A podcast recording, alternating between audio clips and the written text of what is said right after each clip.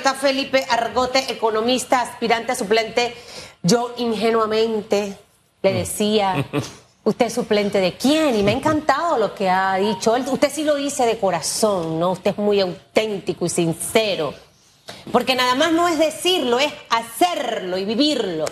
Que las mujeres al poder, que han pasado ese, ese speech de tantos años y que ya llegó la hora, que los hombres estuvieron y no pudieron, le toca a la mujer. Señor Argote. Claro, más de dos mil años y mira el desastre que hay en el mundo, ¿no? Digo, hay que hacer un, un relevo y realmente tienes un solo elemento. ¿Cuántos hombres hay en prisión? ¿Cuántas mujeres? Realmente es una por cada 300, algo así. Entonces, eh, eso es definitivamente un elemento a tomar en cuenta, ¿no? Con la diferencia de que las mujeres, en, yo recuerdo cuando yo entré a la universidad, en primer año se decían que las mujeres entraban para buscar novio. Eso se decía en la década del 80. Eh, luego sí, sí, que iban a buscar a alguien que se estuviera graduando para buscar un buen marido. Pero a los cinco años, cuando me gradué, las que se estaban graduando eran las mujeres. Y los que iban a la fiesta, a las novatadas y a la, vacilar eran los hombres. Ahora, de ahí las mujeres se, gradúan más que los e, hombres. Esa es una constante que se ha dado. Por eso yo coincido con un pensador que dice, no, la mujer no tiene que pelear por lograr los mismos derechos del hombre, porque ella está mejor preparada. Ella ha demostrado a través de los años eh, que tiene una serie de eh, ventajas que el hombre que el hombre no pone en práctica. Y lo que usted acaba de decir de las cárceles es muy diciente, pero es muy elemental. Una sociedad tiene dos pilares, el hombre y la mujer. Y nosotros, como humanidad, por muchos años nos hemos negado el pilar de las mujeres. Yo celebro eso porque yo soy padre de cinco hijas, esposo de una mujer, hijo de una mujer, ¿ah? y ya con cuatro nietas. Así que yo aspiro a que esa, e, ese espacio la mujer se lo vaya ganando y que no haya obstáculos. Fíjese que este domingo analizaba que solamente uno de cada cinco precandidatos independientes es mujer. Y nuestras invitadas ese día, que eran, una era Walkiria Chandler, la otra era Catherine Levy, hablaba de la violencia de género que se da contra la mujer cuando se mete a la política, que se le ataca como no se ataca a un varón, y cómo se le sube la vara de exigencia a la mujer incluso en su propia familia, para que pueda correr como, como política. Esa es una tara que tenemos que superar para beneficio del país, de la nación, de la democracia, ¿no le parece? Es correcto, lo cual eh, darle un papel a la mujer no significa quitarle ninguno de los atributos que la han hecho llegar a este, a este nivel, ni mucho menos, ¿no? Que son sus ventajas también. Y por supuesto, como yo digo, eh, de mis trabajadores y trabajadoras, la gente dice, bueno, pero no tomes mujer, porque después tiene que faltar por sus hijos, por cada cosa. Y yo le digo, las estadísticas me dicen que las mujeres faltan menos con los hombres pidiendo permiso para atender a sus hijos. La diferencia es que cuando lo dicen las mujeres es verdad. Eso me encantó. Pero bueno, creo que era válido por el comentario que decía de quién es usted suplente y sé que están en la recolección de firmas. Una tarea difícil. Eh, ya muchos están colgando los guantes porque se han dado cuenta que es complicadísimo y esa lista crece aún más. Lo cierto es que el tema que nos interesa conversar con usted, señor Argote, esta mañana es la economía, ¿no? Eh, ¿Cómo estamos en este momento? Y, básicamente lo que se viene en este, en este último ya trimestre, porque septiembre ya prácticamente está a la mitad, este viernes es 15, y nos quedarían tres meses y medio para tratar básicamente ese sector empresarial que ha estado tan golpeado, producto de todo lo que hemos vivido. Eh, y usted nos hablaba de un informe reciente que ha sacado la OIT. O sea, eh, la economía de Panamá sí, una de las más sólidas, pero ¿cómo sacarle provecho a todo eso? El señor Quevedo eh, tiene un artículo muy interesante en la Estrella de Panamá que cómo atraemos inversión extranjera, mientras que por un lado estamos haciendo unas cosas para atraerlos, por el otro la estamos espantando.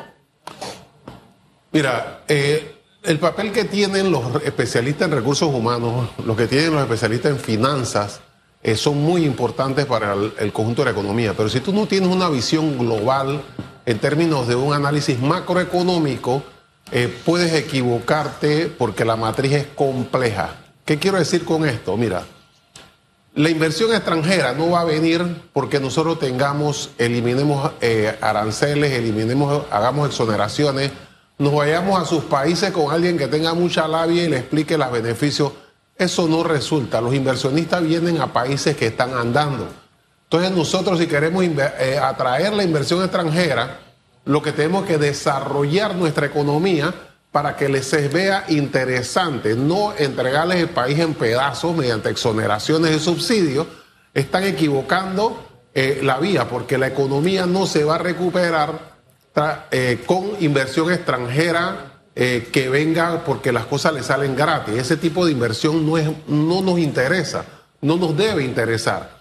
O sea, ¿qué es lo que quiero decir con eso? La inversión extranjera es importante, pero ellos, la inversión extranjera de calidad vendrá cuando el país está creciendo. Cuando la, inversión extranjera subió a 5 mil millones de dólares, es porque el país estaba creciendo a dos dígitos.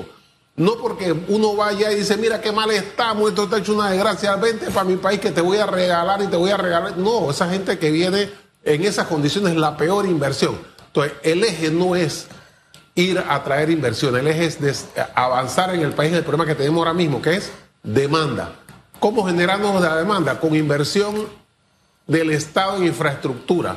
¿De dónde se saca esa plata? Bueno, primero eliminando una serie de subsidios a empresas y a millonarios que hay aquí que no necesitan. Segundo, eliminando los subsidios. eliminaría usted de los que está mencionando? Mira, hay subsidios específicos como, eh, por ejemplo, el, eh, lo que se le paga a los promotores de vivienda, 10 mil dólares por cada casa que venda, y lo que hacen los promotores es subirle 10 mil dólares a la casa, y luego le dicen a esto, le suben 8 mil, y dicen, ah, te voy a bajar 2 mil. Porque el que va no sabe que está recibiendo 10 mil o se entera después, y es lo que hay que ir a su casa el interés a los bancos, el interés preferencial, eso hace que se encarezca. ¿Por qué? Porque tú le pagas el interés al banco dos, tres años de tarde y ya el banco balanceó su cuenta aumentando el interés porque espera que no le vas a pagar. Entonces cuando le pagas, ya eso es un regalo del niño Dios. Entonces ese tipo de cuestiones, las exoneraciones que se están generando ahora para los hoteles. Mira, donde están la mayor parte de los empresarios en la Cámara de Comercio. Y la Cámara de Comercio dice, quita eso, eso no, no es y de todos modos lo meten. Y entonces viene a Patel, los dueños de hoteles, y dicen, no, eso no. Ah, bueno, lo meto. Entonces ya sabemos que no es.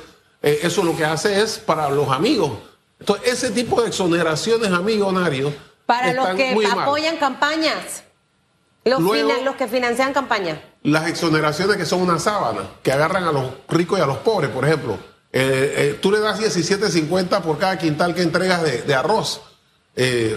Pero ahí hay unos gamonales que tienen unos grandes ingresos y se están recibiendo los 17.50. Yo le daría mejor a los pequeños y medianos productores y tal vez hasta le doy más, pero no le voy a dar por pagar, no le voy a dar subsidio, lo que le voy a dar es un tractor, le voy a dar una serie de cosas. Todo lo que tiene que ver con ayuda del Estado, apoyo del Estado, sea a grandes empresarios o sea a los ciudadanos, requiere por naturaleza dos cosas. Uno, que tenga un propósito, que ese propósito se cumpla en el tiempo y que haya una supervisión del Estado. ¿Por qué? Hombre, porque ahí está el caso de las viviendas que usted dice, que ha beneficiado a tantos panameños. Pero espérate, si hay dinero del Estado, debía existir un control para que eso que usted acaba de denunciar no se dé. Es decir, que se especule con el precio y al final se le aumenta y el, el, dinero va a parar a los bolsillos de algunos. Esa denuncia me parece seria. ¿Cómo se elimina eso? Bueno, que el Estado tenga la capacidad de saber, oye, la vivienda de interés social es tanto. Yo tengo que revisar si realmente ese es el valor de mercado de esa casa y que ese precio se mantenga y no porque yo doy un subsidio que se le aumente para que ese subsidio vaya a parar al bolsillo de alguien. Así sucede con todos, todos, todos, todas las ayudas del Estado, sean millonarias o sean nada más de 120 al mes. ¿No le parece? Y que sean temporales, a menos que sea subsidio a los adultos mayores, porque eso sí no puede ser temporal. Pero ¿sabes cómo se resuelve eso de las cuestiones de vivienda? Tú eres joven, tú quieres una casa, el Estado te da un voucher, eso se llama un voucher, de 10 mil dólares. Con ese voucher, tú te vas a negociar casas corrijamos lo nuestro. Tenemos más de 100 años de república y los corruptos se nos escapan y pasan a mejor vida en esta vida frente a nuestros ojos y no, podemos hacer nada. Y no solo el Código Penal, están todos los pendientes con nuestra reforma a la Constitución, parte de las cosas que tenemos que hacer. ¿Hay compromiso de eso en lo que ustedes van a llevar a la Asamblea si salen electos a propósito? Bueno, eh, ya ves que una de las propuestas que hacemos efectivamente es el asunto de la constituyente, ¿no? Y esto de la constituyente tiene que ver en el hecho, y algunos dicen, no, nos metemos en ese problema, mira lo que pasó en Chile. Pero es que hay un problema aquí. Si el, sistema electoral sigue siendo como hasta ahora, donde un eh, diputado sale por 4 mil votos en Colón, mientras Juan Diego sale con 31 mil, este sistema hay que cambiarlo. Hay que la forma de elección y eso de que en la Corte juzga a los diputados y ellos a la Corte, al final nadie se toca. Eso hay que cambiarlo y no hay forma de cambiarlo. Y hay que cambiar también que el servidor público que entre esté en el sector público y también esté trabajando en otro lado y tenga doble y triple salario, como hemos escuchado a varios tratar de defender lo indefendible. La gente los escogió para ser eh, representante, alcalde o diputado, no para estar en otra posición y cobrar doble salario, porque cuando uno decide servir, tiene que servir bien Hubo aquí un diputado de la libre postulación que se molestó porque de hecho yo se lo dije, yo no estoy de acuerdo que usted sea abogado en el sentido de que esté ejerciendo la abogacía y esté en asamblea. ¿Por qué? Porque usted juzga y investiga a los magistrados, entonces eh, ahí obviamente hay un poder coercitivo de ayudar a ese diputado y viceversa con el resto de los funcionarios. Entonces, ¿cómo es que usted eh, sabe? Tenemos tantas cosas, licenciado, Ayer decía nuestro segundo invitado, ay no, a mí me está pasando algo con la memoria, voy a tener que tomar Jingo Biloba, que hablaba de la cantidad de desempleo. Recuérdeme quién era el segundo bloque.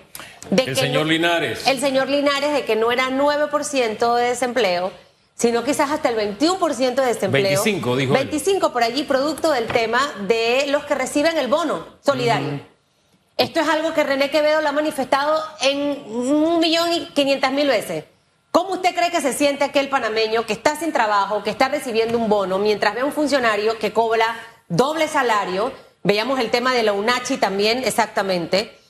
Y una economía que necesitamos que, termine de, reapuntar. Usted decía que la caída no fue tan espretitosa en, el mes de julio, producto de la minería y producto del canal de Panamá.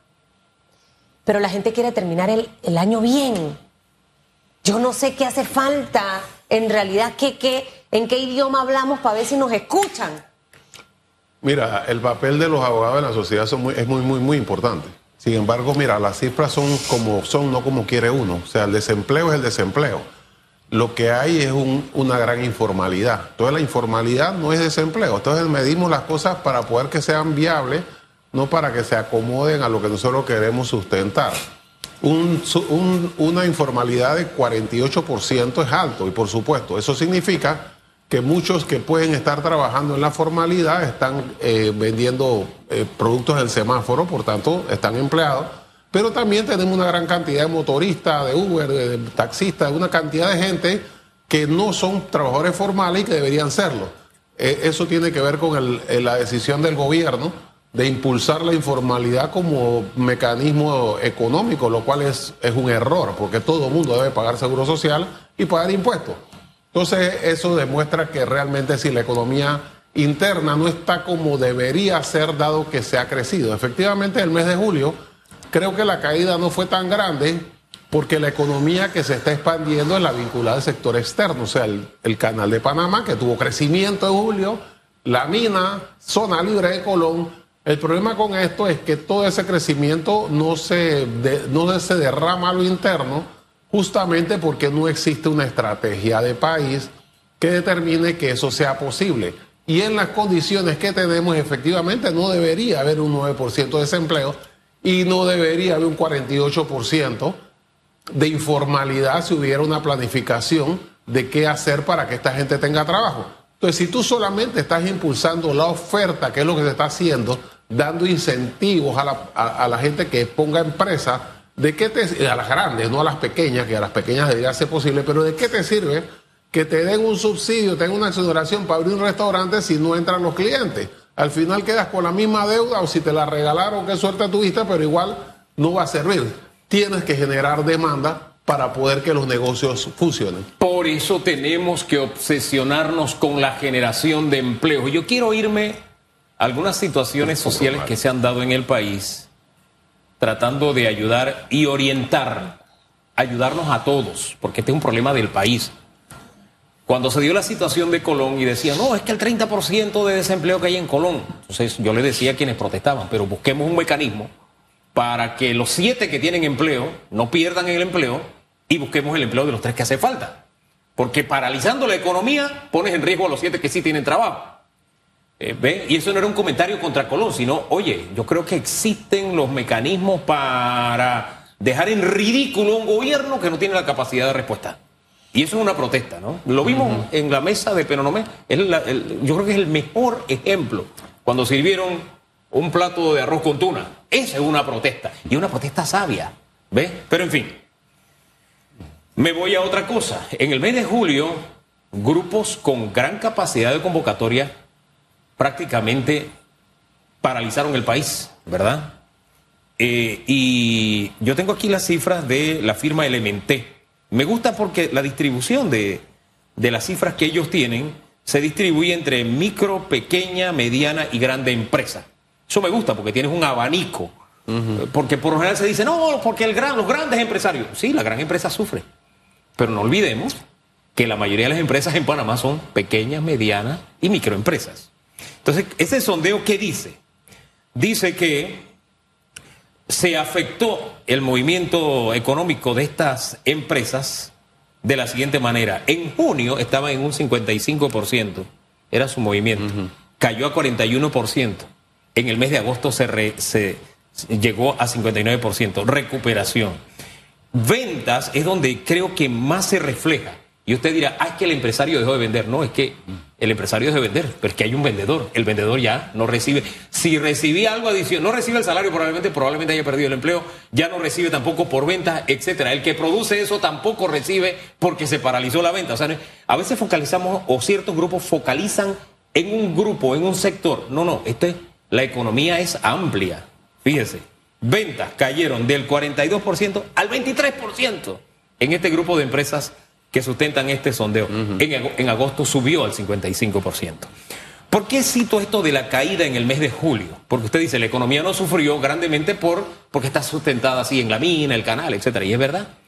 Pero es que eso no toca a la mayoría de los panameños que en este momento están de manera formal o informal trabajando. Y hago el llamado porque en este momento ya se está planteando la posibilidad de que estos mismos grupos convoquen al bloqueo del país sería una... ¿Qué provocaría teniendo este antecedente primero? Y si sería una salida sabia para el país enfrentarnos a una situación como esta. Mira, por eso los análisis tienen que ser globales, macroeconómicos y hay otros elementos que hay que tomar en cuenta, porque muchas veces tiene también la parte psicológica. Si tú piensas que hay inestabilidad, tú tienes dinero, la guardas en vez de invertirlo.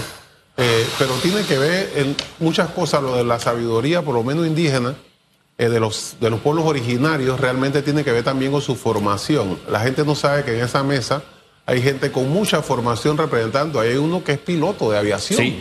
Entonces hay otros que son, son licenciados. O sea, y, la gente se está formando.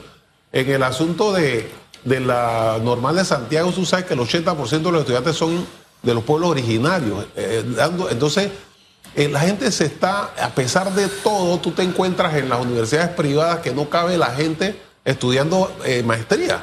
Y con los salarios, no sé dónde sacan la plata para pagar eso que es caro. Entonces, eh, lo que puede resultar de un mal manejo de la economía, la molestia de la gente, puede determinar efectivamente que vaya en contra de sus propios intereses en el fondo porque pierden su trabajo.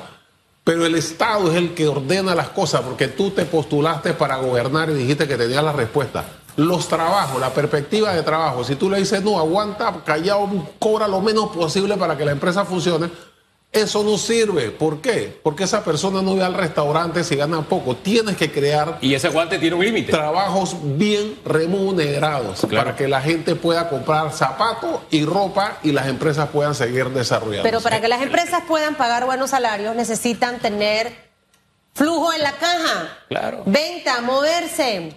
Por eso se habla mucho de una seguridad estatal para poder eh, acercar esos financiamientos hacia este sector de los micros, pequeños y medianos empresarios. Oiga, brevemente, ¿cómo impactaría la economía un bloqueo? Que fue la palabra que, la pregunta que le hice. Bueno, eh, la muestra fue lo que pasó en julio. Efectivamente sería una sería el elemento, eso hay que tomarlo muy en cuenta. Hay que tomarlo muy en cuenta. ¿Sabes por qué? Porque tal vez yo no veo sentimiento de la gente, de, de los que están trabajando, como tú dices, de suspender otra vez eh, sus cuestiones. Sin embargo, acabo de recibir, acaba de publicarse eh, una información que recibió, parece que prensa latina antes que nosotros, que ya la OIT presentó el, plan, el asunto de la seguridad social. Y les voy a decir, tengan mucho cuidado con lo que van a hacer. Y yo entiendo a los financistas que tiran los números para aquí, para acá, y hay que aumentar la jubilación a los 80 años. Digan lo que quieran. Pero recuerden lo que pasó en Nicaragua. o sea, por medio punto terminó en un levantamiento social que terminó en muertes, asesinatos por parte del gobierno. Yo sé que Nito Cortizo no va a hacer eso, así que tengan cuidado con las medidas que van a tomar, porque la gente está hasta el tope cuando los diputados se quieren duplicar el salario hicieron un bloqueo para no reducir, para no eliminar eh, eh, trabajadores, eh, botellas y cuanto tienen en la asamblea, y la gente está en el límite. Si ahora le dices que vas a aumentarle a los empresarios lo que tienen que pagar y a los trabajadores lo que tienen que pagar y aumenta la devaluación, puede darse una explosión social que no nos va a servir a nadie. Hombre, tranquilo. El gobierno ya ha dicho que su medida es no tomar medidas. Así que tranquilo. Eso se lo deja al siguiente gobierno. Que es dejárselo al país a veces medimos las cosas del gobierno, del siguiente gobierno. Este es un tema que es un tema país. Y debía y debe aún manejarse con responsabilidad. Pero en fin, son las 8.43 minutos. Regresamos en... Bueno, regresa Susan. Exacto, que le vaya bien a los dos, que les vaya bien. Gracias. Hasta luego.